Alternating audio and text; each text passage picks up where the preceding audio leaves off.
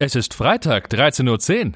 Los geht's mit einer neuen Episode von Mats ab, Vollbart nachgefragt. Der neue Interview-Podcast für den guten Zweck.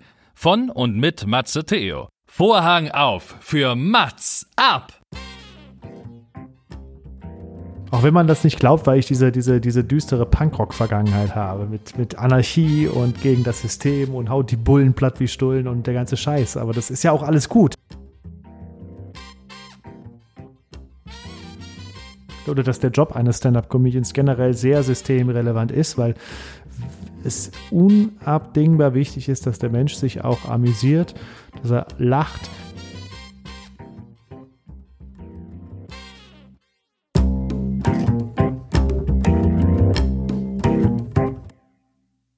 Mats ab, Vollbart nachgefragt ist noch ein neuer Interview-Podcast. Es kommen Leute zu Wort, die Matze Theo, das bin ich. interessant findet und die vorher noch nie die Gelegenheit hatten, ihre spannenden Geschichten zu erzählen. Zehn Fragen, Naja, also fünf. oh, noch fünf. Ja, also zehn in Summe. Oh, egal. Im Anschluss an das Gespräch verabreden sich beide zu einer guten Tat. Mats ab, Erika Diewit. Ladies and Gentlemen, herzlich willkommen zu einer neuen Folge von Mats Vollbart. Nachgefragt heute mit einem National Treasure, so würde ich ihn betiteln. Ich spreche heute mit Jochen Schropp, fast Jochen Prang. Und zwar ein ähm, ja, Stand-up-Comedian, bekannt seit einigen Jahren, war Radiomoderator, hat sich ein bisschen in der Musik probiert, darauf gehen wir bestimmt nochmal ein, und ist derzeit Vater im Homeoffice, wie so viele auch. Herzlich willkommen, Jochen. Hey, hallo, hallo, Matze. Hey, hallo. Du hast ja, ja die richtig vorbereitet. Du hast hier so richtig fast, das, das, also das war ja meine Vita letztendlich fast in richtiger Reihenfolge. Der Punkmusiker war vor Radio und das Radio kommt vor Stand-up. Aber das ist ja hervorragend. Ein Querschnitt aus meinem Leben. Jetzt bin ich ganz. Querschnitt, genau so habe ich es auch vorbereitet. Und ich sag mal, das war aber auch mit einem Klick zu erfahren. Es war jetzt keine große Kunst. Nee, aber darum geht's ja. Wenn du so viel über mich rausfinden kannst mit einem Klick, dann ist es ja, ist ja schon mal gut, weil jeder, der was über mich rausfinden will, findet mich anscheinend. Man findet alles über dich. Und ähm, lieber Jochen, erzähl doch mal einen Witz. So beginnt jedes Interview, aber nicht im Mats-Up-Interview. Denn hier geht es um zehn Fragen, die es vorher noch nicht gegeben hat. Darauf hattest du Lust, denn du hast dir fünf Fragen überlegt, die, die dir noch nicht gestellt wurden, beziehungsweise hast du sie mir gegeben. Ich habe mir auch fünf Fragen überlegt, die dir hoffentlich so noch nie gestellt wurden. Darauf würden wir gerne einsehen. Und du hast mal gesagt, du als Rotschopf, dein Intimbereich sieht aus wie Ed Sheeran mit einer Hakennase. Was müssen unsere Zuhörerinnen noch von dir erfahren? Ich glaube, das sagt. Ich glaube, tiefer Das kann reicht. man. Ich glaube, tiefer kann man jetzt gar nicht mehr sinken. Ja, das ist einer meiner meiner Gags auf der Bühne, weil ich ja halt irgendwie nur mal äh, rothaarig bin und sehr dickes Haar habe und so fiel mir irgendwann dieser Vergleich ein. Mittlerweile füge ich noch an für die älteren Prinz Harry, weil ich festgestellt habe, manchmal ist man in so Kabarettgegenden, wo das Publikum dann irgendwie doch ein bisschen älter ist, aber The Royal Family, Prinz Harry, der alte rote Fuchs, der ist noch allen so bildlich im Kopf und dann kann man alt, ich glaube, der ist so alt wie ich, wir sind zwei Monate auseinander. Ich glaube, in einigen Gegenden musst du vielleicht noch Simply Wet oder so rausholen. Mal Ja, gucken, aber oder? Prinz Harry ist halt in der bunten, ne? Das war Simply Red schon Das lange nicht stimmt. Und da weiß auch meine Oma, Das wer gemeint ist, wenn ich Prinz Harry Ah, sage. das ne? stimmt. Und das passt. Ja, über. Und also, wenn man auch darüber erzählen will, man muss nur kurz The Crown hinzufügen, dann ist man wieder total in, wenn man darüber spricht, ja? Irgendwie äh, related to The Crown, The Crown, The Crown. Ja, sehr gut. ja. Aber genau, was gibt's noch zu erfahren? Was muss man noch über dich wissen, falls du dich nochmal vorstellen möchtest? Ach, da gibt's, ich weiß nicht, ich würde einfach vorschlagen, äh, wir, wir unterhalten Muss man uns nicht, oder? über mein Man ja nicht- Lieblingsthema, über mich und Genau, über. Über dich, so 43 Jahre und aus dem, aus dem Saarland kommend. Ich glaube, da kommen wir noch mal das eine oder andere Mal drauf zu sprechen. Es war ein langer Weg, ja, es war ein langer Weg bisher. Lass uns einfach starten. Deine erste Frage, die du dir selbst mitgebracht hast. Ja, war, Moment, ich muss, ich muss zu meiner, äh, äh, ich muss der Fairness halber über, noch dazu hin- hinzufügen. Ich hatte keine Ahnung, was ich für Fragen nehmen soll. Deswegen habe ich neulich in einer Ja.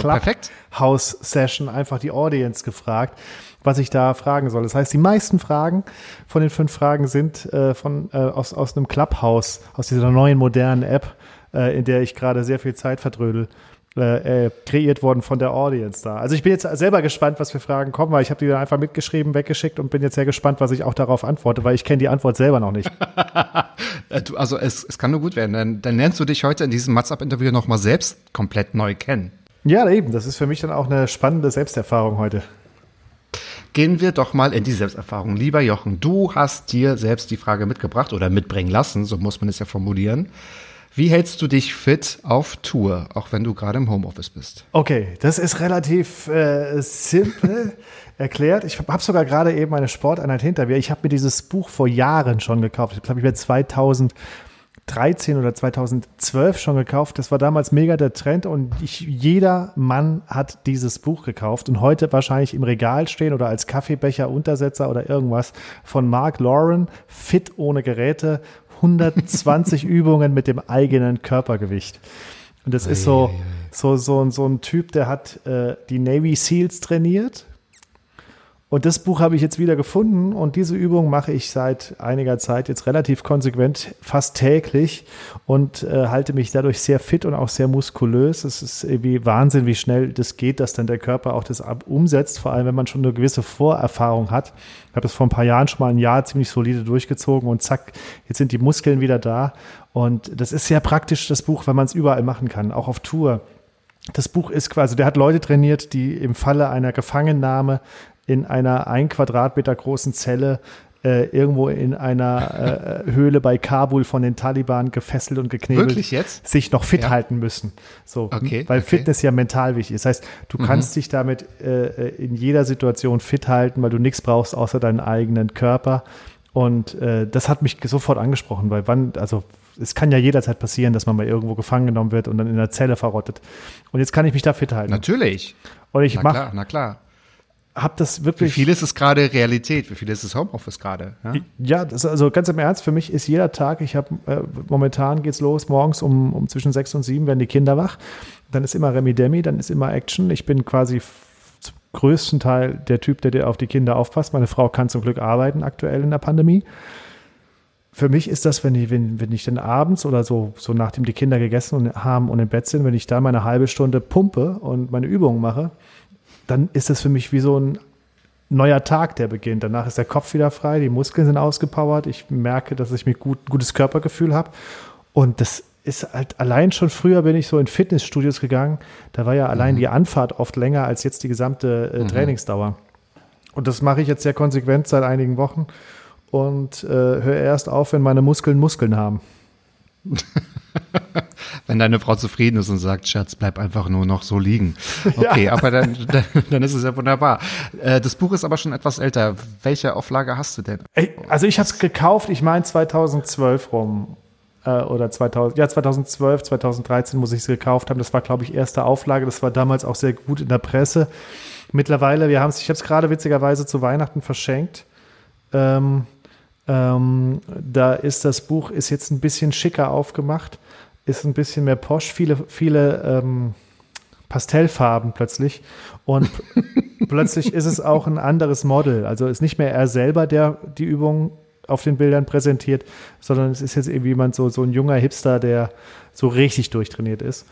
Und ähm, aber ich glaube, ich habe die erste Auflage, also die, die damals irgendwie jeder auch gekauft hat. Also die Auflage in Gefangenschaft quasi. Du hast noch die Ja. authentische Auflage. Ja. Okay, alles klar. Naja, das ist ja gar nicht so schlecht. Sollte man einfach mal tun. Nee, vor allem, es ist wirklich so, du fängst halt an und du weißt, es dauert maximal eine halbe Stunde und eine halbe Stunde ist halt, also das ist, was ich daran mag, es gibt mir eine ganz klares Teil, Zeit, ähm, es gibt mir eine ganz klare Zeitvorgabe, wie lang dieses Training geht. Und da gibt es auch noch keine Ausreden mehr, weil ich weiß ja schon, wenn ich mit der zweiten Übung anfange, bin ich ja fast schon bei der Hälfte. So, Ja. ich mache meistens Ja. vier, fünf Übungen am Tag aus dem Buch. Einen Tag mache ich Bauch und, äh, und Rücken, einen Tag mache ich Beine und Oberkörper. Und dann weiß ich schon, okay, ich bin in einer halben Stunde bin ich wieder frei, mit dem guten Gefühl, bald nicht mehr durch die Tür zu passen. Und was will man mehr? Und du machst es täglich und hast es trotzdem noch nicht online gestellt. Das finde ich auch nochmal wichtig, weil was mir gerade so ein bisschen ähm, wehtut und, und äh, schmerzt, ist, dass man ja jedem gerade auch beim Sport zugucken muss. Ja, Ja, aber ich sehe unglaublich hässlich aus beim Sport machen. Das ja aber so ist es ja auch real, glaube ich. Man soll ja auch hässlich beim Sport aussehen. Aber die Leute, die der Video online stellen, die sehen ja immer so geil aus, als wäre das das leichteste der Welt. So, ich habe gerade Ja, 5000 Liegestütze gemacht und jetzt trinke ich meinen Latte Macchiato mit Sojamilch, weil ich sonst äh, äh, Blähung kriege. Okay, anyway, kommen wir mal wieder zurück zu dir. Frühstück oder Armbrot? Zweite Frage von deinen Fans, die dir das auf Clubhouse mitgegeben haben. Ja, mittlerweile beides. Mittlerweile beides. Früher war ich, bevor ich vor allem, bevor ich Kinder hatte, ich meine, come on, ich bin Comedian, weißt du, wenn mein Tag begann um Kinder 12, oder Tinder? Ich hatte jetzt beides, hätte ich fast Die verstanden. Reihenfolge ist äh, entscheidend. Erst, Erst Tinder und dann dann Kinder, Kinder. richtig, ja. ja, äh, ja. Aber Oh, nee, wir, bei einigen ist die Reihenfolge auch umgekehrt, aber gut. Ja, nee, wir, haben, äh, wir haben uns aber auch tatsächlich im richtigen Leben mit Alkohol in der Kneipe kennengelernt, was viel besser funktioniert als Tinder, kann ich jedem nur empfehlen, ähm, wenn es da wieder Kneipen gibt. Ähm, äh, früher war ich so klassisch irgendwie 12 Uhr mal so den Tag beginnen und dann so ein bisschen was essen und so. Also eher so mit Mittagessen angefangen, den Tag zu, in den Tag zu starten. Jetzt mittlerweile genieße ich es sehr, mir jeden Morgen äh, einen guten Kaffee und ein gutes Müsli zu machen. So richtig Hipster mit Chiasamen und mit allem Pipapo. Aber und das mit der Familie, oder? Muss man nicht, also ist die Familie der Grund, dass man so gemeinsam frühstückt, auch wenn die Kinder noch sehr, sehr klein sind? Ja, natürlich. Also meine Frau frühstückt gar nicht. Die sitzt dann zwar auch dabei und trinkt nochmal einen Kaffee oder so, äh, äh, aber die Tochter und ich, wir machen jeden Morgen unser Frühstück, weil sie muss halt was essen. Und der Kleine kriegt morgens nach dem Aufstehen nochmal ein, ein Fläschchen. Der steigt erst beim Mittagessen in die, in die Nahrungskette ein. Der kriegt morgens nochmal eine, ein Milchfläschchen, um äh, in den Tag zu starten. Die äh, Tochter und ich will frühstücken. Und sie will meistens auch Müsli haben, was sie aber nicht so oft kriegt, weil Müsli ja auch oft einen hohen Zuckeranteil hat. Ich habe jetzt nicht so einen, so einen mega gesunden Müsli. Ich pimp mir das halt selber immer, aber ich finde, sie muss jetzt noch keine Rosinen und Chiasamen und Nüsse haben mit zwei Jahren.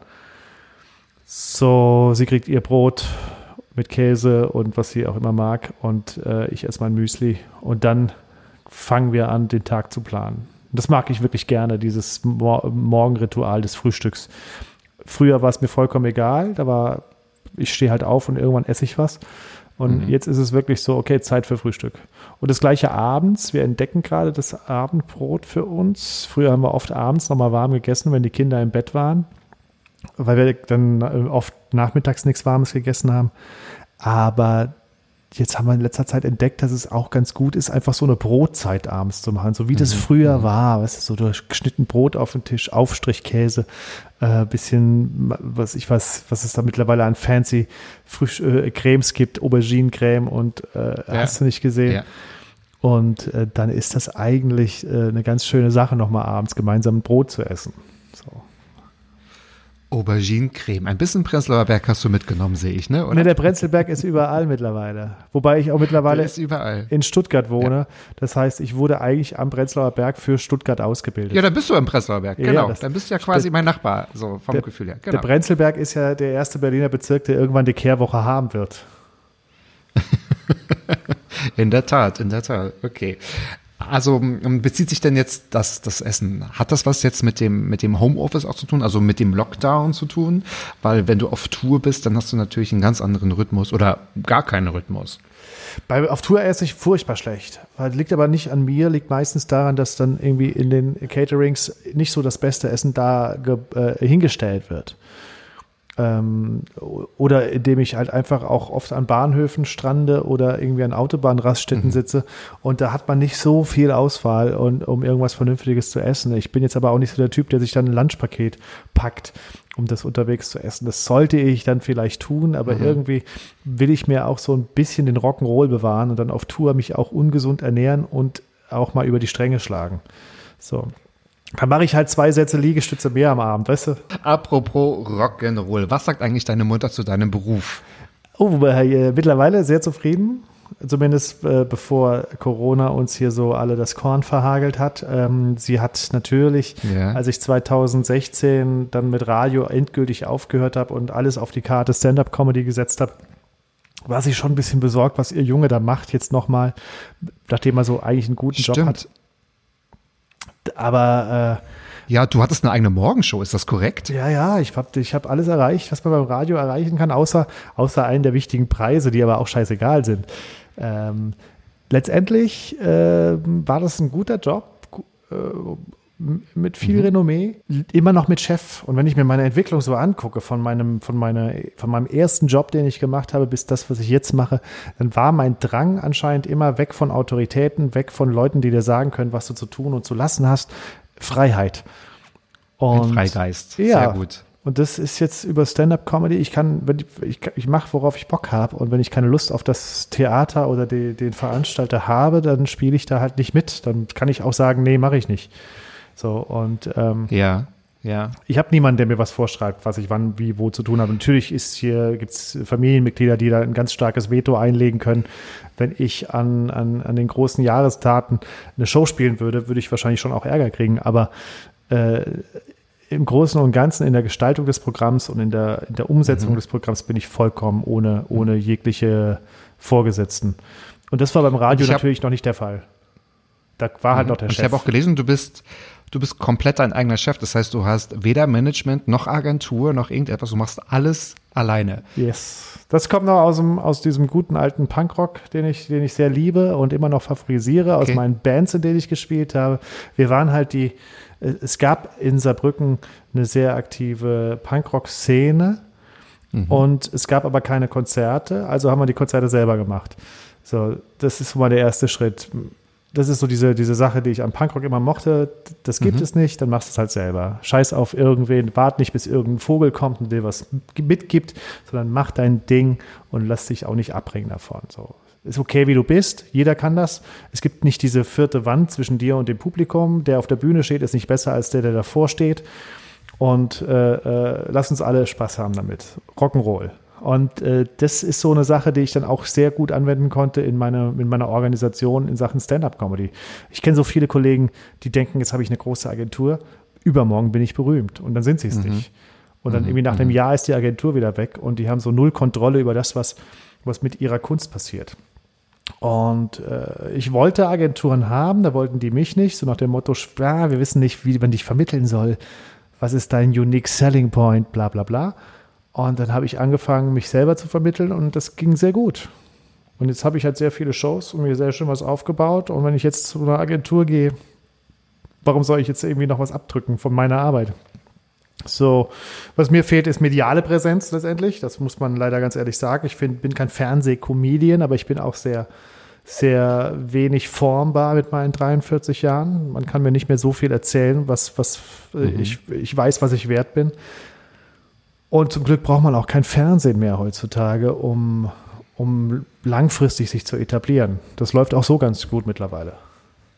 Ja, und da muss man sich auch noch überlegen, wenn man ins Fernsehen will, also wohin man denn kommt. Also ich weiß jetzt nicht, ob auch jeder Bock hat, jetzt äh, eine, eine bestimmte, also du kannst ja zwei Richtungen eigentlich einschlagen, ne? Ob du bei deiner Kunst bleibst oder ob du jetzt einfach nur auf Präsenz, Präsenz, Präsenz halt pochst und dann halt in Show A bis Z halt gehst. Ja, Das die Frage- natürlich Auch immer. Ich weiß nicht, ob ich bei Hugo Egon Balder in der Raterunde sitzen muss mit meinem Humor und meinem Zeug, weißt du?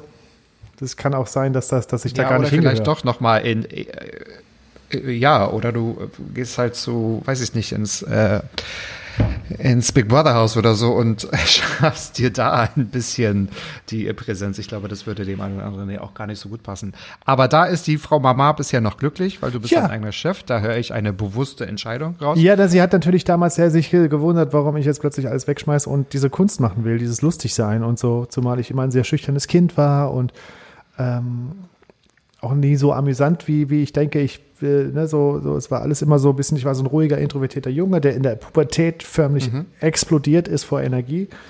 Ähm, und, aber meine Mutter ist zum Glück auch Finanzbuchhalterin und äh, hilft mir oder half mir zumindest lange Zeit bei der Organisation meiner ganzen buchhalterischen Sachen, die ja auch Teil dieses Jobs sind, den ich mache. Wenn ich alles selber mache, muss ich auch meine Buchhaltung Ja. machen. Und hat natürlich über die Jahre auch gesehen, wie sich das entwickelt hat. Und ich kann es eigentlich an zwei Punkten abmachen, wo sie festmachen, wo sie gemerkt hat, dass das schon ganz okay ist, was ich da anscheinend mache. Also das erste Mal, als sie mich im Fernsehen gesehen hat, da war sie sehr stolz. Da war sie sehr, da hat sie allen diesen Link geschickt in die Mediathek und hat gesagt, hier mein Junge. So.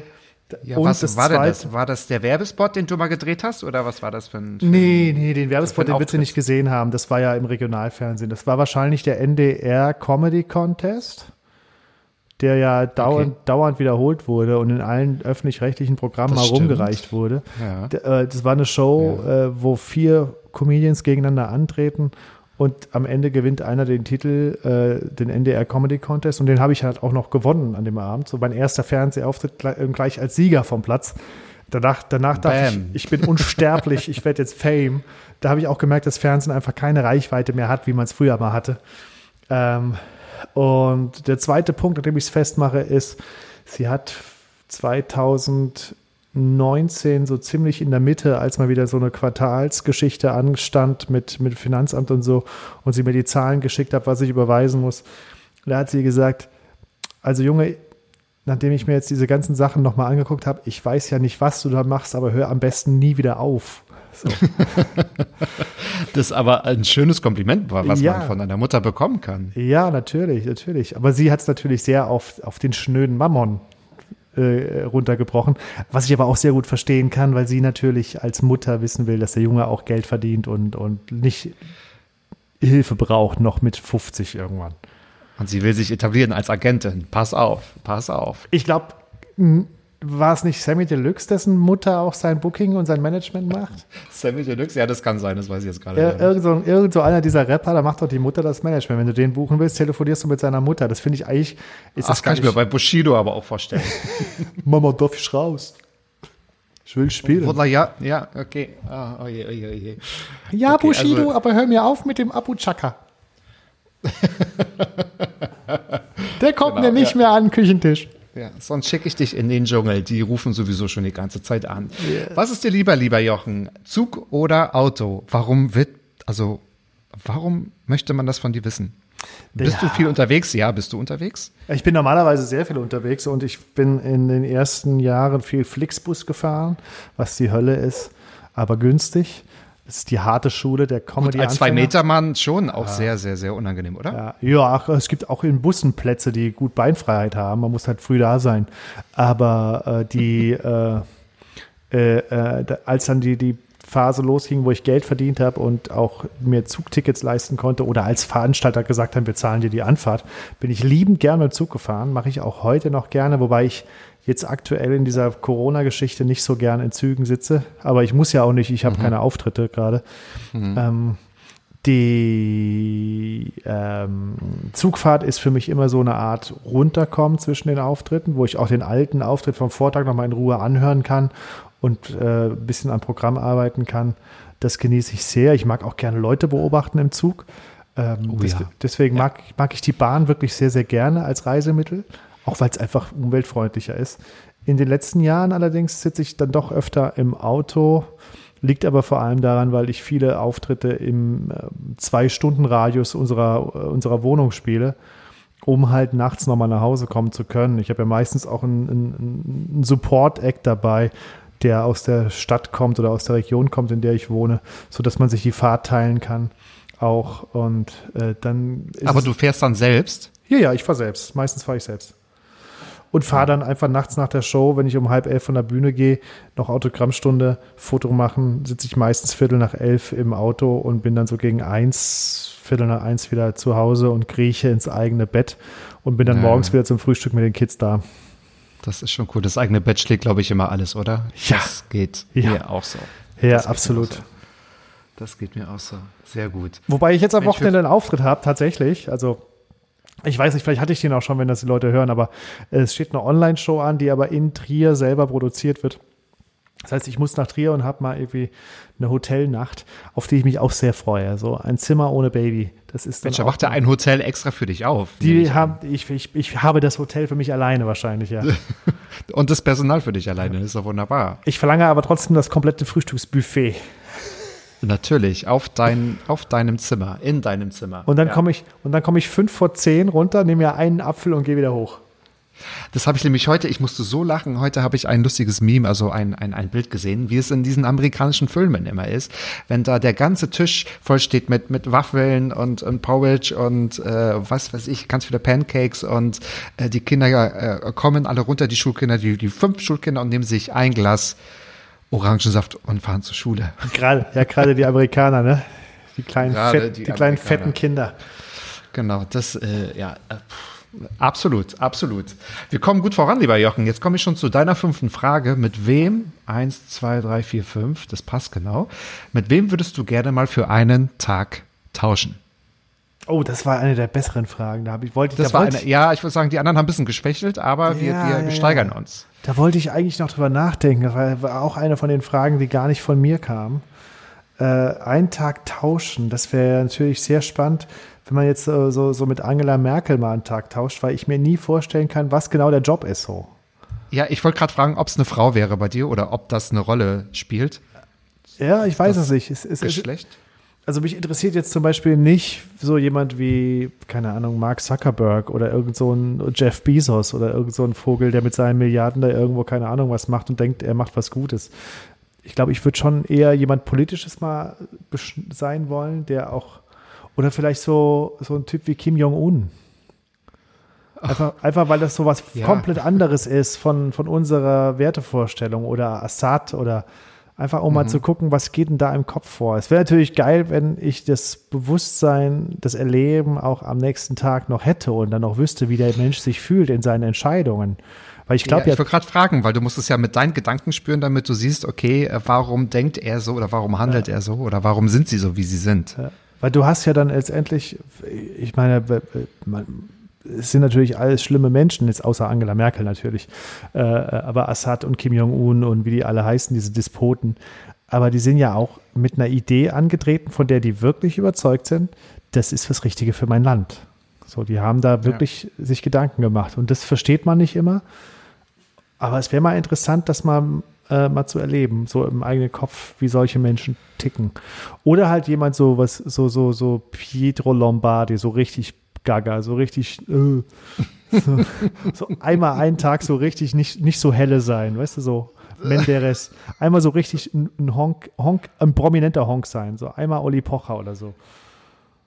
Wobei Olli Pocher wahrscheinlich intelligenter ist, als wir alle denken. Ich wollte gerade sagen, ich glaube, da tust du ihm jetzt ein bisschen Unrecht. ja, der gehört da nicht in die Reihe, das stimmt schon, das stimmt schon. Aber Die haben wahrscheinlich einen Spann, aber ganz ehrlich, so Pedro Lombardi, haben die einen spannenden Tag? Ich glaube nicht. Also die feiern sich auf Instagram und Ja, das ist es ja, was mich interessiert. Ich habe jetzt gestern diese Böhmermann-Geschichte gesehen, wo er diese Dubai-Geschichte mit den Insta- In- Insta-Influencern macht, diese ganzen Leute, von denen man noch nie was gehört hat, richtig, richtig. Aber die irgendwie so eine riesen Reichweite haben und da will man schon ganz gern mal wissen, was ist da eigentlich im Kopf? Da sitzt wahrscheinlich nur so ein kleiner Affe mit so zwei Schellen, der macht die ganze Zeit kling, kling, kling.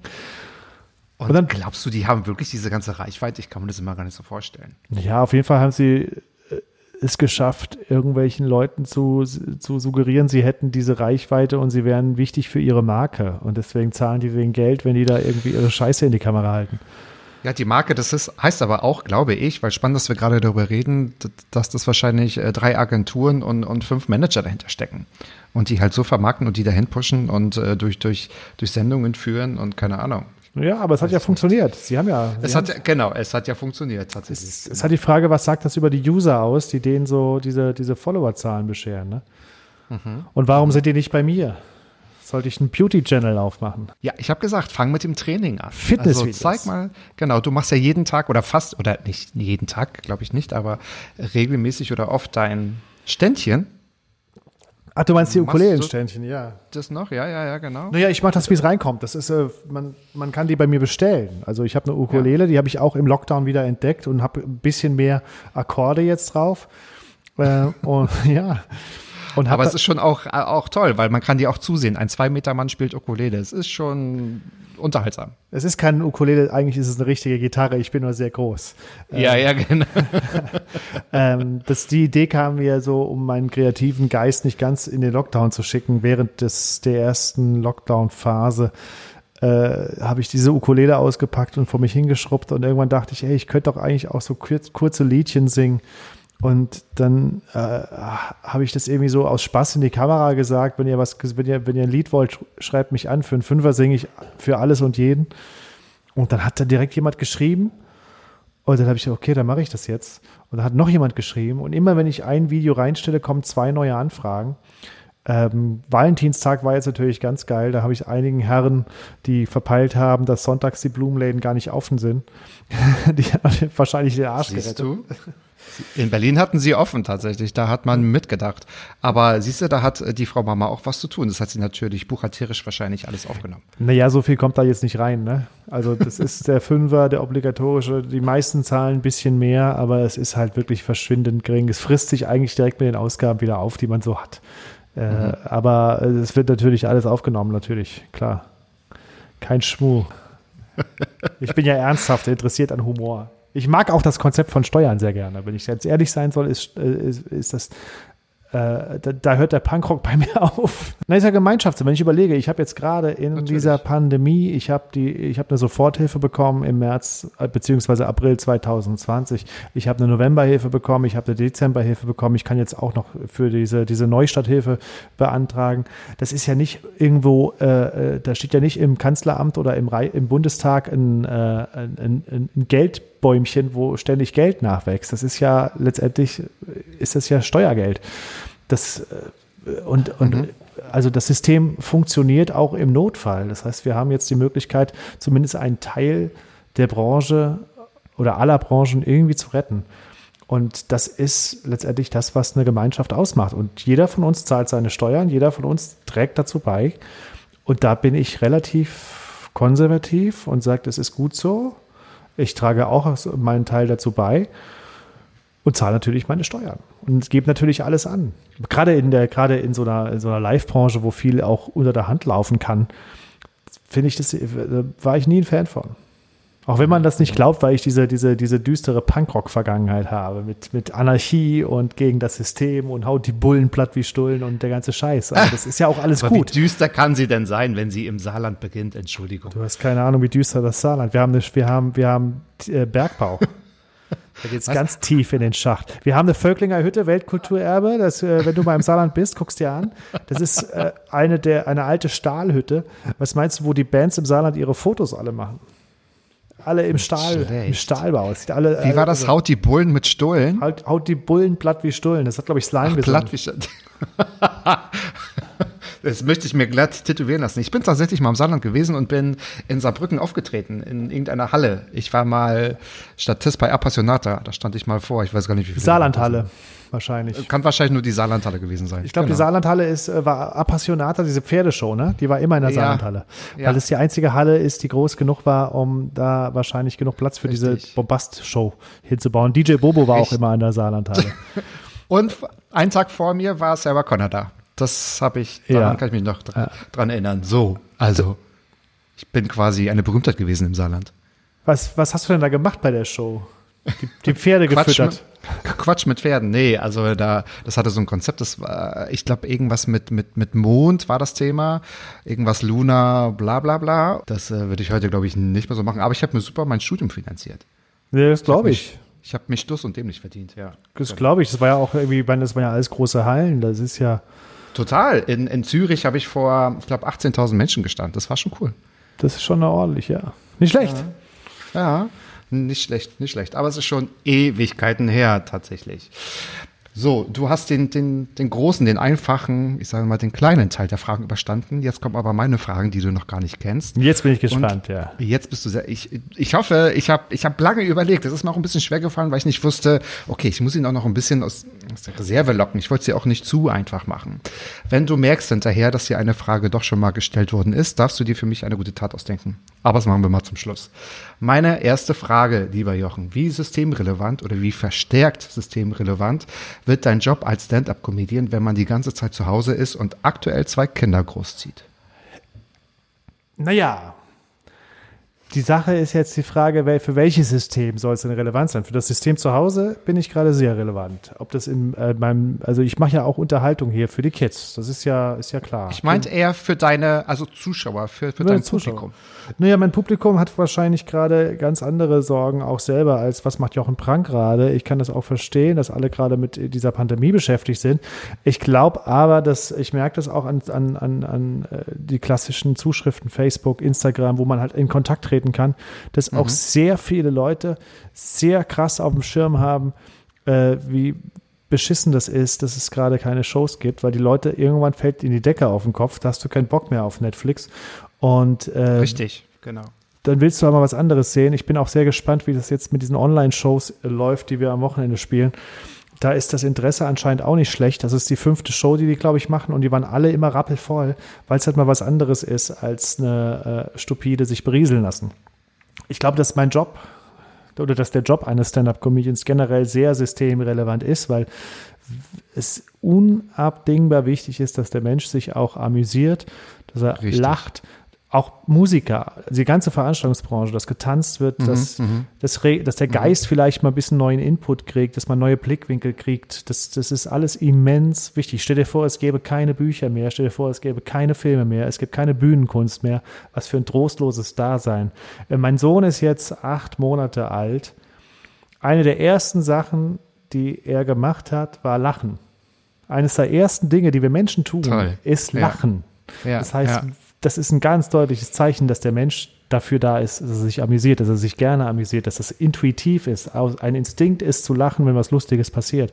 Und das hat mir gezeigt, dass wir unfassbar systemrelevant sind, aber dass es trotzdem aktuell wichtigere Jobs gibt und wichtigere Dinge gibt, die passieren müssen. Und d- ich verstehe auch voll und ganz, dass man aktuell sagt, wir müssen alle kürzer treten, wir können nicht uns in Gruppen treffen und feiern und zu Shows gehen. Ähm, was ich gerne hätte, wäre halt mal so eine Perspektive. Das würde mir ganz gut gefallen. So. Ja, das stimmt, um das ab, abzuschätzen. Aber genau, du, du hast den Satz eigentlich auch, auch anders angefangen, weil ich denke, auch jeder hat zwar mit der Pandemie oder mit dem Lockdown zu tun, aber gerade aus diesem Grund ist es ja auch wichtig, auch mal sich wieder der Ablenkung zu widmen. Und man, man, man, man dürstet ja nach, nach Kino, nach Oper, nach Theater, nach äh, Konzerte etc. Also auch weil wir gerade, glaube ich, alle ja das Gleiche erleben. Wir sind ja alle, ich will nicht sagen eingesperrt, wir können uns noch glücklich schätzen, dass es uns recht gut geht. Wir haben schon über Steuern und Hilfe gesprochen, aber wir können ja gerade nicht raus, so wie wir wollen. So, Aber es ist- vom Wetter. Aber es ist doch auch sehr spannend zu sehen, wie sich das alles seinen Weg sucht, wie man die Unterhaltung sucht und findet. Wie man, wir haben gestern online, kennst du das Spiel Codenames zum Beispiel? Hast Ja, ich, oh, ich liebe Codenames. wir haben es gestern so online toll. gespielt. Es gibt eine Das spiele ich ganz oft Online-Version. mit Freunden. Ja, Ja, du kannst ja, es online ja. spielen. Du kannst es, und es hat super funktioniert. So, es ist eins der geil, und das haben wir gestern gespielt, zu viert. Ähm, und es hat super geklappt. So. Also die, das, das, es werden so viele Dinge entstehen, die nach Mhm. dieser ganzen Pandemie nicht weg sein werden. Ja. Allein die Tatsache, Ja. dass ich Hybridveranstaltungen habe, wo Publikum im Saal ist, aber auch Publikum zu Hause sitzen kann und mit einer digitalen Karte noch äh, beim Stream dabei ist, das wird sich auf lange Sicht bewähren.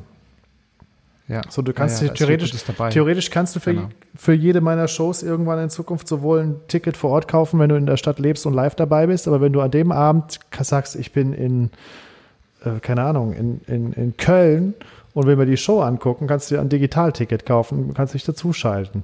So, das wird alles bleiben. Und das ist eine sehr schöne Spielwiese, die sich da gerade neu eröffnet. Auch die Sache mit der Ukulele, dass ich das, das hätte ich nie gemacht vorher. Und es macht mir eine Menge Spaß. Ich werde sie nicht mit auf die Richtig, Bühne nehmen. richtig. Weil mein Gesang ist nicht gut. Ich bin kein Sänger. Ich bin kein guter Musiker. Es hat schon einen Grund, warum ich mit Musik auf und mit Stand-up-Comedy angefangen habe. So, ne? Aber die, äh, die, die, äh, die Sache macht halt Spaß. Und das ist ja auch schon mal was. Ja, das stimmt. Ja, das stimmt allerdings. Also denke ich auch. Ich hoffe, dass auch diese Vorteile, die sich daraus ergeben, auch in den Schulen und in den anderen Bereichen noch ankommen. Aber wie gesagt, ich denke auch Kultur, und das hat man auch immer in der Vergangenheit gesehen oder auch in der Geschichte, hat sich immer ihren Weg ähm, gebahnt, auch wenn es irgendwie illegal im dritten Hinterhof oder so war. Aber Kultur und Entertainment hat es eigentlich immer, oder das Bedürfnis danach hat es halt immer gegeben ne, in der Bevölkerung. Ja, ja, ja, ja, genau. Absolut. Sehr cool. Frage Nummer zwei. Derzeit kommentiert ja jeder alles äh, auf Social Media und es gibt ganz viele Stories und Posts, wo jeder sehr, sehr, sehr lustig sein will. Und das puppen sich ja ganz viele, ich sag mal, Wannabe-Comedians auf Social Media. Was für eine neue Herausforderung sind diese Art der Kom Kommentierungen, die man als Zwischenrufe live ja nicht gehäuft erfährt. Lass mich raten, so hast du die nicht verstanden. muss Ich habe die sie Frage verstanden. Du meinst, was diese ganzen Kom Kommentare der ungeküssten Pickel-Teenager auf YouTube sind im Vergleich zu den Live-Zwischenrufen, die ja doch eher weniger vorkommen. Ja, und ich will jetzt gar nicht so auf Hater oder so raus. Ich erfahre das auch und ich lese es auch und manchmal habe ich mich selbst dabei, wenn ich zum Beispiel, hat äh, Mickey Beisner zum Beispiel auch gesagt, dass es relativ schwierig ist, ja, man- manchmal gegenzuhalten, wenn er ein, ein Statement macht und die ganzen Kommentare, die überhäufen sich und äh, die werden lustiger und die wollen sich immer noch selbst übertreffen und da sind so, so, so eine Krache auch dabei. Das hat man ja live quasi eher weniger, so die äh, Zwischenrufe. Und das ist mir auch schon mal aufgefallen, dass jeder irgendwie lustig zu sein scheint und das äh, sein will. Und einige sind wirklich richtig, richtig gut. Ja, natürlich. Der Humor ist äh, überall, auch im äh, nicht professionellen Comedy-Bereich, also gerade online, wo jeder sich so inszenieren und präsentieren kann, wie er es will, äh, wollen viele Leute natürlich mit Humor arbeiten und auch ihre, ihre Statements mit einem lustigen Drall versehen. Mir ist nur aufgefallen, dass es oft auch in so eine beleidigende Ecke geht und dass sehr oft so Sarkasmus und Ironie versucht wird, ähm, um sich selber aber auch so ein bisschen zu erhöhen. Das äh, ist natürlich auch keine gesunde Debatte, die da geführt wird. Oft ist es nur Selbstinszenierung, ohne wirklich was beizutragen zur, zur Debatte. Es ist keine konstruktives, wenn es ja wenigstens noch konstruktiv wäre. Oft ist es wirklich so ein Kübel Mist in die Kommentarspalte gegossen. Aber es gibt Ja. Perlen zwischen diesen Genau, das ganzen. meinte ich halt nicht, weil das ist natürlich, was natürlich auch die, die, die Stimmung vers Aber es gibt natürlich sehr viele super lustige Menschen, die ja auch dann äh, äh, sehr schön in, in den Kommentarspalten sehr humorvoll äh, mal einen zwischenschießen. Was ich persönlich sehr abfeier. Also ich Ich wollte dich gerade fragen, ob du damit arbeitest. Also beeinflusst dich das oder gehst du darauf ein und denkst dir, also ist, ist das so ein, so ein, so ein Temperaturmessen für dich? Ah, es kommt an oder ja, das kann ich irgendwie nutzen oder das ist genau der richtige Punkt? Na, prinzipiell ja. Wenn ich jetzt irgendwas poste oder irgendein Video online stelle und daraufhin irgendwie Kommentare kriege, wo ich selber in den Kommentaren äh, äh, Ziel eines, eines Hohn und Spotts werde, dann habe ich ja zumindest mal eine Emotion getriggert. Dann Ja. habe ich ja zumindest mal eine Reaktion hervorgerufen. Das ist ja schon mal immer ein gutes Zeichen, wenn man nicht beliebig ist, sondern die Leute auf einen anspringen. Ähm, es also wenn, wenn, also bin da vollkommen schmerzfrei, wenn jemand äh, aufgrund eines Fotos, das ich poste, irgendeinen Kommentar raushaut, der äh, äh, auf meine Kosten geht. Aber wenn der, wenn der gut und lustig ist, kann ich da sehr gerne auch drüber lachen, natürlich. Aber ich schieße auch zurück. Wenn ich merke, okay, da kann ich einen zurückballern, dann wird halt auch zurückgeschossen. So wie ich es auf der Bühne ja auch mache. Ich habe ja eine sehr interaktive Show auf der Bühne. Ich habe immer auch äh, äh, viel Platz für Improvisation und Publikumsgespräche. Und das sind meistens auch so die kleinen Highlights. Und äh, es kam auch schon vor, dass der Typ im Publikum dann am Ende den besseren Spruch hatte. Und dann lasse ich ihm auch neidlos den Applaus, den er sich verdient hat, äh, äh, und feiere den halt mit ab. Es kommt selten vor, aber es kommt Sehr vor. gut. So, äh, Ja. Ich finde, letztendlich ist alles, was man macht, auch ein Dialog mit den Menschen, die, die sich angucken. Und wenn die da ihren Senf zugeben, gerne. Also wenn es lustig ist, kann, es, kann, es wird entweder lustig für alle oder peinlich für ihn. Eins von beidem. Für mich wird es selten peinlich, weil meine, meine Sachen, die ich sage und die ich poste und die ich auf der Bühne mache, die habe ich natürlich gut durchdacht in der Regel. Behaupte ich einfach bist, mal. ich sage mal, in der Regel vielleicht ein Müh schlagfertiger als vielleicht der Durchschnitt, ne? bin trainierter, sagen wir mal so. Ich bin trainierter. Wenn Oder du gegen, so, genau. wenn, wenn du gegen äh, Muhammad Ali boxt, ist es auch eine andere Nummer, als wenn du, wenn du gegen n- n- n- jemand boxt, der hobbymäßig einmal die Woche zum Training kommt. So. Es ist natürlich eine einfach eine, ich bin einfach trainiert im lustig sein und im schlagfertig sein. Ich habe halt meine, und auf der Bühne sowieso, da ist mein Fokus ganz klar auf Attacke. Und da legt man sich verbal besser nicht mit mir an. Ja, zu Recht. Und aus diesem Grund stehst du ja auch auf der Bühne. Jetzt eine eher vielleicht heikle Frage. Reden wir mal über heiß diskutierte Sendungen wie die letzte Instanz im WDR, die jeder gesehen hat. Wie beeinflussen solche wellenartig hitzige Debatten das Schreiben von Comedy-Programmen? Naja, die Sendung hätte nicht solche Wellen geschlagen, wenn sie nicht einen Zeitgeist getroffen hätte und nicht auch ein Thema getroffen hätte, das ähm, unter den Nägeln brennt. Wenn man aber auch anguckt, dass es, also ich würde jetzt nicht sagen, dass es absichtlich so inszeniert war. Ich glaube einfach, dass die deutsche Medienlandschaft in vielerlei Hinsicht noch nicht so weit ist, dass sie weiß, was sie tut in solch, bei solchen heiklen Themen. Da werden halt vier Prominente auf die Couch gesetzt, die halt über jetzt in dem Fall das Thema Rassismus reden und die sind auch alle nicht unbedingt die hellsten äh, Kerzen auf der Torte, die da sitzen. Ähm, hat man leider deutlich bei vielen Kommentaren gemerkt. Und dass dann Ja. niemand in diesem ganzen Team dieser Produktionsfirma auf die Idee kommt zu sagen, sag mal Leute, wir reden über Rassismus, wollen wir nicht jemand hier hinsetzen, der davon betroffen ist? Das verstehe ich nicht. Wie man das nach so viel Awareness und Achtsamkeit Ja. und äh, MeToo-Debatte, was auch immer, ist alles die letzten Jahre. Oder halt auch sagt, lass uns das mal nicht ausstrahlen, weil irgendwie fühlt sich das nicht komisch an. Ja, nee, die wollten einfach das gute Gewissen. Wir sind ja ganz gute antirassistische Menschen, deswegen können wir darüber reden. Ja, niemand, der da saß, ist rassistisch, aber ihr seid nicht betroffen von dem Problem. So. ladet doch mal Leute ein, die wirklich betroffen sind von dem Problem und nicht Leute, die denken, wie das Problem ist. Das hätte man vielleicht ja. im Vorfeld mal machen müssen. Es gab doch diesen, äh, äh, das, das muss halt das Team entscheiden. Du hast eben The Crown angesprochen, da gab es gerade, haben wir die Folge gesehen, wo der Redenschreiber ihr diese Rede schreibt, die sie in dem Jaguar-Werk hält, die so total hochnäsig rüberkommt, danach die Presse sie hart kritisiert, wo dieser eine im Team gesagt hat, wollen wir das nicht anders formulieren, das klingt hochnäsig, lass uns doch das lieber freundlicher machen. Und, ja, äh, und ja. das Team sagt, nö. Und ich glaube, so kommt es auch oft zu solchen Sendungen, dass da vielleicht einer sitzt, der sagt, ich weiß nicht, ob das so eine gute Idee ist, und alle anderen sagen, nee, nee, das passt schon so. Mhm. Ähm, das muss man sich einfach als Medienhaus auch vorwerfen lassen, dass man da einfach vergessen hat, um welches Thema es geht. Absolut. Und ich denke, so. sie hätten ja die, die Hälfte der Miete ja bereits schon gewonnen. Ich glaube, es wäre ganz anders gewesen oder es wäre halb so schlimm gewesen, wenn einfach so ein, zwei, ähm, ja, ich sage jetzt mal betroffene Personen oder Personengruppen oder über die man da gesprochen hat, einfach ge, ähm, gesessen hätten. Das wäre ein ganz anderer Dialog, als über die Person zu reden. Und dann haben sie ja in dem Fall geurteilt. Meine Frage zielt auch darauf ab, wenn das war ja schon sehr hitzig und es wurde auch, also zu Recht auch sehr heiß diskutiert, was darf man sagen, was darf man nicht mehr sagen und wer darf was nicht sagen. Ich glaube, da verschwimmt so gerade das Gefühl, was ist richtig oder was ist korrekt. Beeinflusst so, ähm, so eine Debatte oder das, das, das Zuschauen, so das Schreiben von, von Programmen? Nee. Man sagt ja so, Satire nee. darf ja alles. Und, nee, das ist ja, die ähm, Frage ist ja, das ist ja, was wir, was wir, was wir alle irgendwie nicht auf die Kette kriegen. Ähm, es wird nicht nach Inhalt und Kontext entschieden, es wird nach Schlagwort entschieden. Ähm, die, die, was man eigentlich machen müsste, wäre bei jedem Joke, der solche Sachen behandelt, was ist der Kontext von dem Witz? Worauf zielt er ab? Über wen macht er sich lustig? Tritt er, wo tritt er hin, der Verfasser?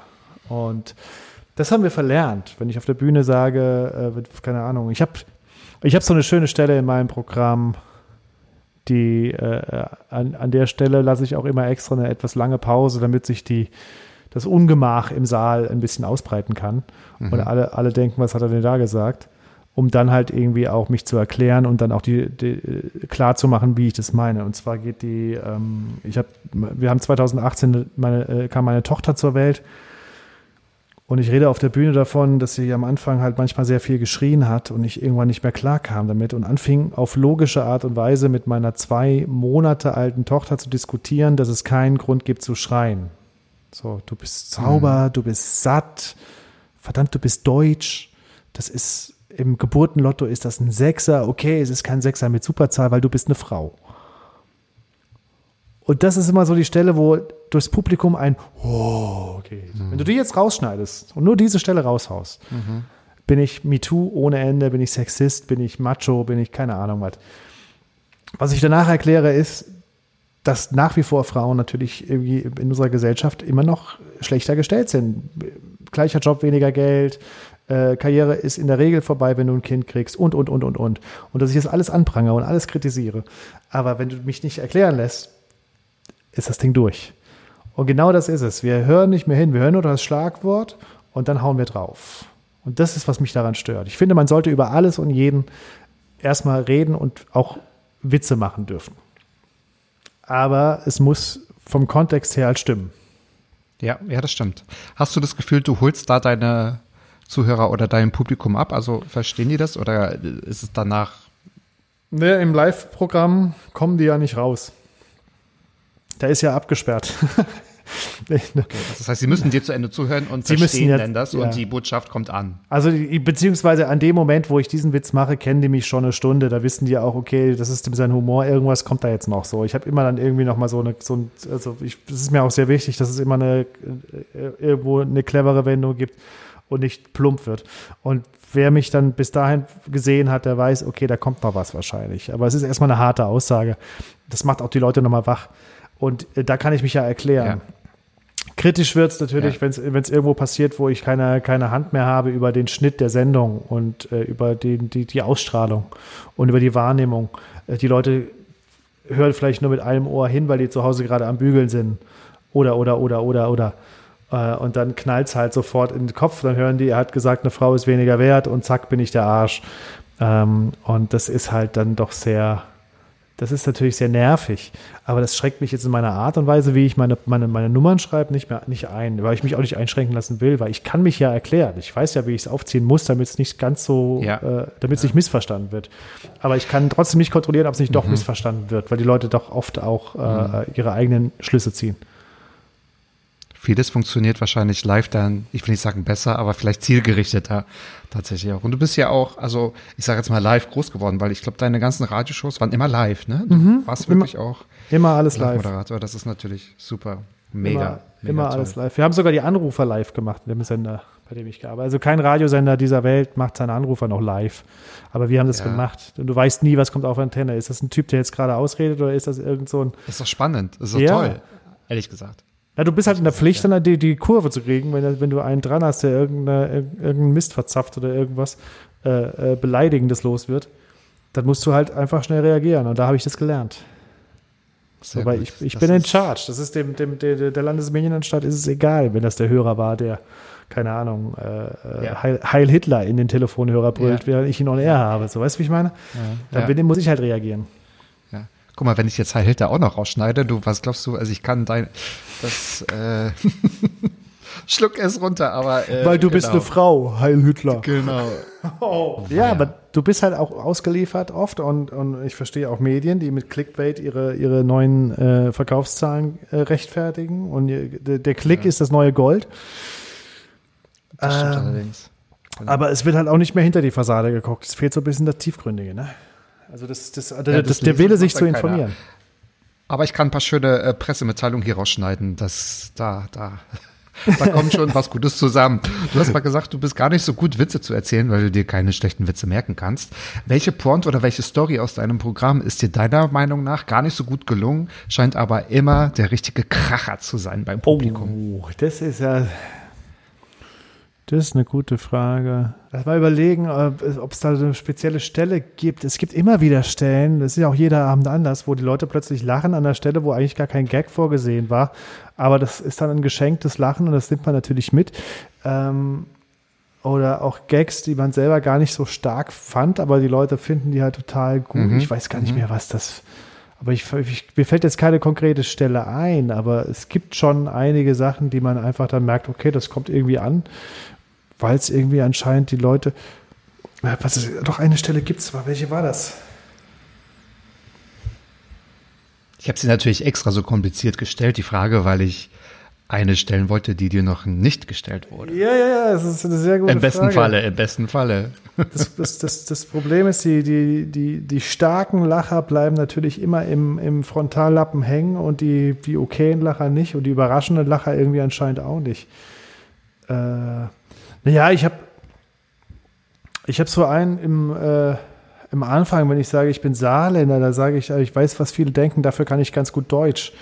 Das ist so, den finde ich nicht so stark, aber da lachen immer alle. Das ist so eine, also wahrscheinlich meinst du sowas in der Richtung, wo ich denke, ja, okay, so.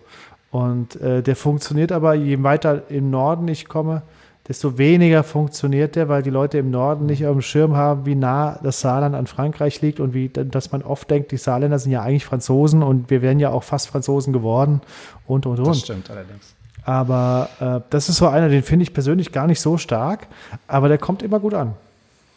Muss ich dir recht geben. Ich finde den Satz danach besser. Du bist oft umgezogen, weil du bist zu groß für das Saarland. Ja. Weil immer, wenn du dich hinlegst, die Füße sind immer in der Pfalz. Ja. Ich finde es sehr gut. Der, den den finde ich zum Beispiel auch sehr schön, sehr süß. Das ist super. Das Das man ist hat süß. Ja, richtig. sofort ein Bild im Kopf, wie, wie wieder so ein großer Ja. Mann im Saarland Genau. liegt und die Füße Ja. drüber hinausragen. Ähm, den finde ich richtig clever. Da lachen oft weniger Leute, aber auch je nachdem, wie weit ich weg bin vom Saarland. Ne? Wenn ich in Hamburg spiele, die haben nicht auf dem Schirm, wie klein und das daneben ist Pfalz und ach, okay. Da müsste ich eher sagen, da liegen die Füße in Frankreich, weil das wissen sie dann noch eher, als dass Rheinland-Pfalz neben dem Saarland liegt. Ähm, Stimmt. Und ich habe mal einen Kommentar gelesen, da wusste ich nicht, ist der von dir, dieser Kommentar? Oder wurde der so mit dir abgesprochen? Oder hat tatsächlich, passt eigentlich zur anderen Frage, da hat irgendein, irgendjemand kommentiert, ähm, haha, der ist ja lustig, der Typ, der kommt aus dem Saarland, aus einem Einfamiliendorf. das hat irgendwer kommentiert, ja. Ja, ja, Ja, ja, ja, guck mal. Da haben wir sie doch, unsere Wannabes. Aber Ja, aber das ist doch ganz- aber ist okay. Schlecht. Das ist doch ja, nee, okay. total, total, total. Das sind halt Leute, die total. auch geografisch aber nicht so viel Ahnung haben. Was er meint, ist die Eifel. Aber gut, das geschenkt. Na, ich dachte Saarland und Inz- Inzest und okay, alles klar, ja, wir das, lassen es einfach das, mal. das, das, das, das, das ist dieses Klischee, dass wir, dass wir alle miteinander verwandt sind. Ne? Ja, aber das äh, kommt halt immer. Äh, Wahrscheinlich hat auch nur Saarland dieses eine Klischee. Es ist aber auch das Gefühl, es hat glaube ich. Eine, das ist, glaube ich, das Neidgefühl, dass das Saarland so familiär ist und viele andere Bundesländer eben nicht. Da hat man natürlich schnell auch ein Neidgefühl. Das kann natürlich sein und das auch zu Recht, weil ich habe das Saarland eigentlich nur ganz, ganz nett und idyllisch in Erinnerung. Ja, also es gibt immer gutes Essen, es gibt immer, immer schnell was zu trinken. Man hat, äh, man macht sich Genau, wir sind Stress. immer, wir sind über die Grenze gegangen und haben uns da französischen Wein und Champagner geholt Ja. und haben den dann auf äh, saarländischem Boden äh, im, im Hotel getrunken. ja, Kann man ja alles machen, das ist ja das ist die Ecke. Tolle daran. Diese ganzen, diese ganzen, die diese ganzen Dinge, die man im Französischunterricht, den wir im Saarland natürlich schon von Anfang an haben, lernt, diese riesen Supermärkte, wo es alles, gibt, also alles, und man sagt das ganz Ja. schnell, bei, bei, bei, bei Karstadt kriegt man alles. Nee, in einem französischen Standard-Supermarkt, da kriegst du alles. Alles. Alles. Und zwar in einer guten Qualität. Also das stimmt schon alles. Das ist natürlich auch im Saarland hat man auch so dieses Savoir-vivre, diesen etwas französischen Einschlag. Wir sagen ja auch Salü. Der Radiosender, bei dem ich anfing, hieß Radio Salü. Oh. Das, das, der Gehsteig ist das. Trott, Trottoir. Ne? Ein Merci vielmals, sagen wir auch. Merci Mer vielmals. Merci. Ein Merci dir. So, das ist Ah, schon sehr denn, französisch. Also, das ist sehr, sehr locker halt auch. Okay, wollen wir es mal nicht übertreiben. Jochen, ich komme schon zu meiner letzten und zehnten Frage tatsächlich. Und zwar dies bei allen gleich. Ähm, du darfst mir jetzt gerne ganz kreativ, ganz idyllisch, äh, idyllisch sag ich schon, sorry, ganz äh, surreal antworten. Welche gute Tat würdest du gerne mal in der Zukunft tun? Wo würdest du gerne mal sagen, das habe ich mal getan? Das darf aber wirklich gerne fiktiv sein, Eine gute wenn Tat. du möchtest. Eine gute Tat. Egal, egal was. Absolut egal. Das ist so wie bei so Supermodel-Contests, diese, diese, diese, diese, diese, wenn, wenn die Zehnte sagt, sie will den Weltfrieden, dann denkt man auch, ja, halt die Fresse, ey, Weltfrieden am Arsch. Aber Deswegen so habe ab- ich ja diesen, das Fiktive mit reingenommen, also um ein bisschen die Fantasie zu beflügeln und um eine tolle Antwort zu bekommen. Weil alles andere hätte dir, ja, hätte man die vielleicht so, sogar schon mal gestellt oder dich gefragt. Welche gute Tat? Egal wie groß, egal wie absurd. Boah, Hardcore, warte. Es gibt so viele Baustellen.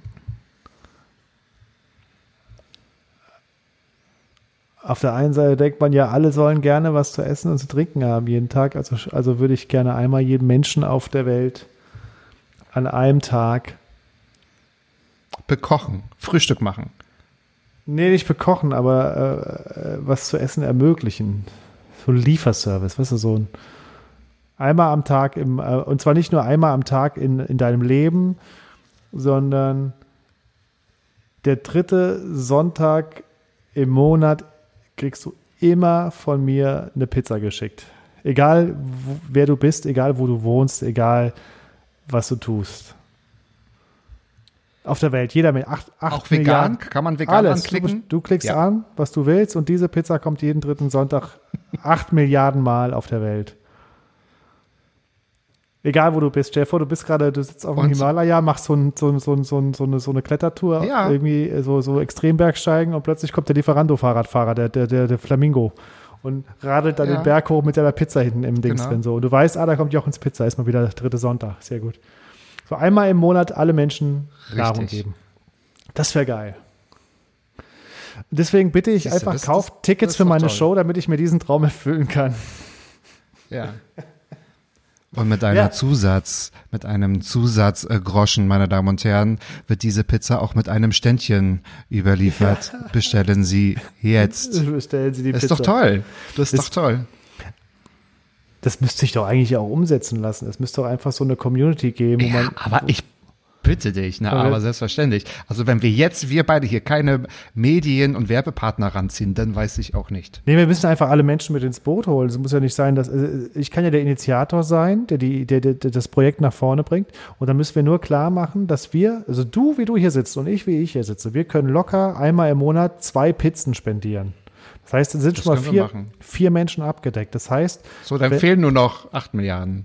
Das kriegen wir doch hin. Ich glaube, wir dürfen es nicht zerdenken, weil dann kommen die Hürden. Lassen wir das einfach so, weil so wurde das äh, schön an den äh, an dem dritten Sonntag, an jeden dritten Sonntag im Jahr, also im Monat, bekommt jeder von Jochen eine Pizza. ja, und jetzt rufen in drei Wochen die ersten Leute an und fragen, wo meine Pizza bleibt. Und dann geht's los. Ey, voila, wo ist die? Ja, Oh, genau. Pizza, Schlechte ist Bewertung. so?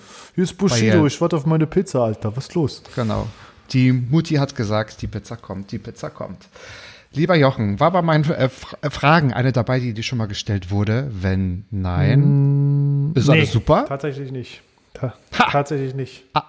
Also, ich muss keine gute Tat erfüllen. Schade, hätte ich natürlich. Aber du kannst, wenn gemacht. du willst. Du kannst eine Pizza ausgeben. Du kannst morgen irgendwo eine Pizza kaufen und die irgendwem in die Hand drücken, der ob- obdachlos. Hier, Prenzlau, schön, Schönhauser Allee, Eberswalder Straße, da sitzt immer unter den Bögen.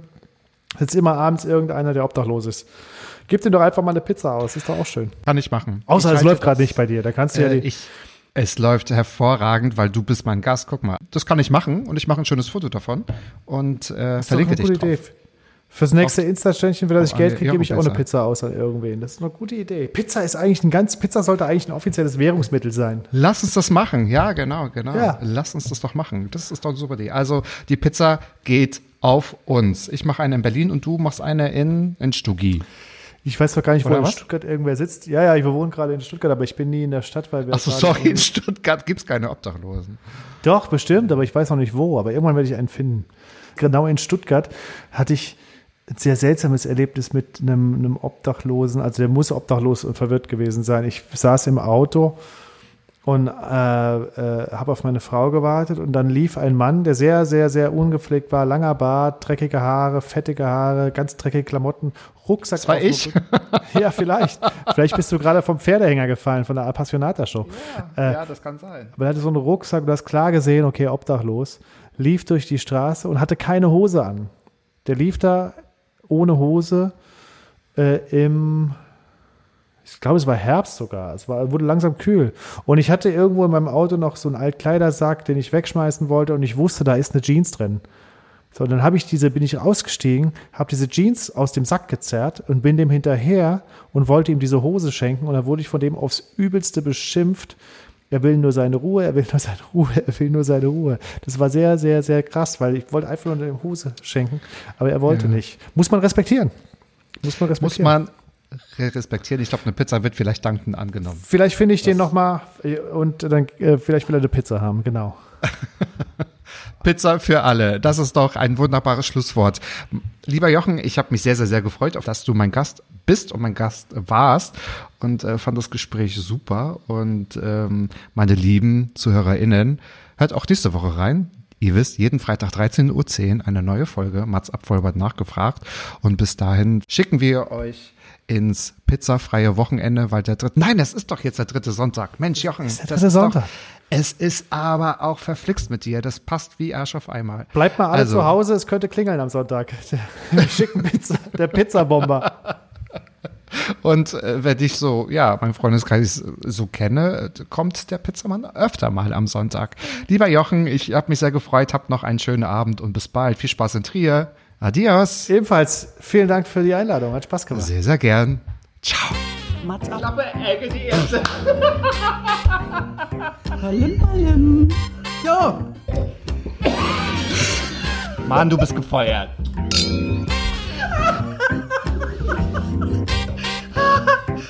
Ich war noch in der Probezeit. Mats ab.